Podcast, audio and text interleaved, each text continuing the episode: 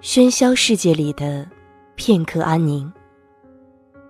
听过很多道理，却过废了这一生。很多年来，“三思而后行”这句话都被无数人奉为日常行为准则。每当面临抉择时，他们绝不可能头脑发昏、冲动行事，而是一而再、再而三的思考，是将这句至理名言贯彻到底。但如果有一天，他们有幸偶然翻开了《论语》的话，就会看到，原来关于“三思而后行”的那句话是那样写的：“季闻子三思而后行，子闻之曰：‘在。’”思可以。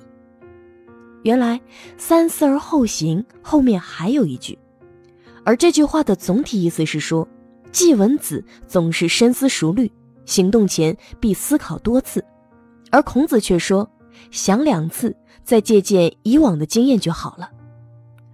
如果你曾读过米兰昆德拉的《不能承受的生命之轻》的话，你可能会对这句话的后半句体会更深。三思而后行的人，好像普遍患有米兰昆德拉在《不能承受的生命之轻》里写下的那种选择恐惧症。在那本书中，主人公托马斯遇到了女主人公特蕾莎，而相遇之初，托马斯就已经坠入爱河了。对这个几乎不相识的姑娘，他感到了一种无法解释的爱。对托马斯而言，特蕾莎就像是个被人放在涂了树枝的篮子里的孩子，顺着河水飘来，好让托马斯在床榻之岸收留她。是否应该保持和特蕾莎的交集？这个交往过不下两百个女人的浪子，被这个问题困扰了，因为他知道，当特蕾莎真的来到自己身边时，自己就要对她负责了。他想。人生只能活一次，也不能打草稿。我永远没有机会知道自己的哪一个选择会导向更好的结局。所以，这样由一个个盲目式的选择构成的一生，究竟有什么意义呢？我又到底该怎么做选择呢？托马斯三思，再三思，反复考虑了多少次不要紧，要紧的是，他差一点点就错过了。他将相伴终生的伴侣，特蕾莎。所以你看啊，多少人在选择恐惧症面前，将深思熟虑变成无限的拖延，将谨慎变成过度的犹豫。人们那一些没有及时做出的决定，最终将导致一次次的弃权。等到错过之后，我们才恨不得当时蒙上眼，随便做出一个选择。那样至少有百分之五十的胜率，不是吗？毕竟，过度犹豫的人，可是连“谢谢参与”四个字都得不到的。所以，听过很多道理，却过不好这一生的原因，未必只是因为我们败在了最后付出实践的那一步。或许，我们在一开始就错了。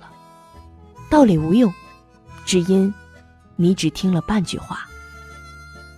我们少年时代接受的教育，诸如那句“赠人玫瑰，手有余香”，或者“帮助别人，就是帮助自己”，那些没有后半句的句子，我们是不是就可以奉若真理呢？可是后来，当你再读过一些书，遇到一些人，又会听到那句“一粒米养恩人，一石米养仇人”，这时候你才意识到。原来连帮一个人，也有不能触碰的隐秘禁忌。原来每句真理，都有它的反面。不知道什么时候开始，生活里充斥着各种人生导师，他们会告诉你，优质女人都有这么几个特点，告诉你什么样子的男人才是真正的好男人。这些东西虽然很恶俗。但是在某些情境下，不无道理。糟糕的不是他们，而是我们在接受这些东西时的不假思索。那些好的道理，始终是无罪的，它对我们不构成侵犯，但我们却往往用曲解、断章取义去侵犯道理。所以，听过那么多不经审视的道理，也就自然过不好这一生。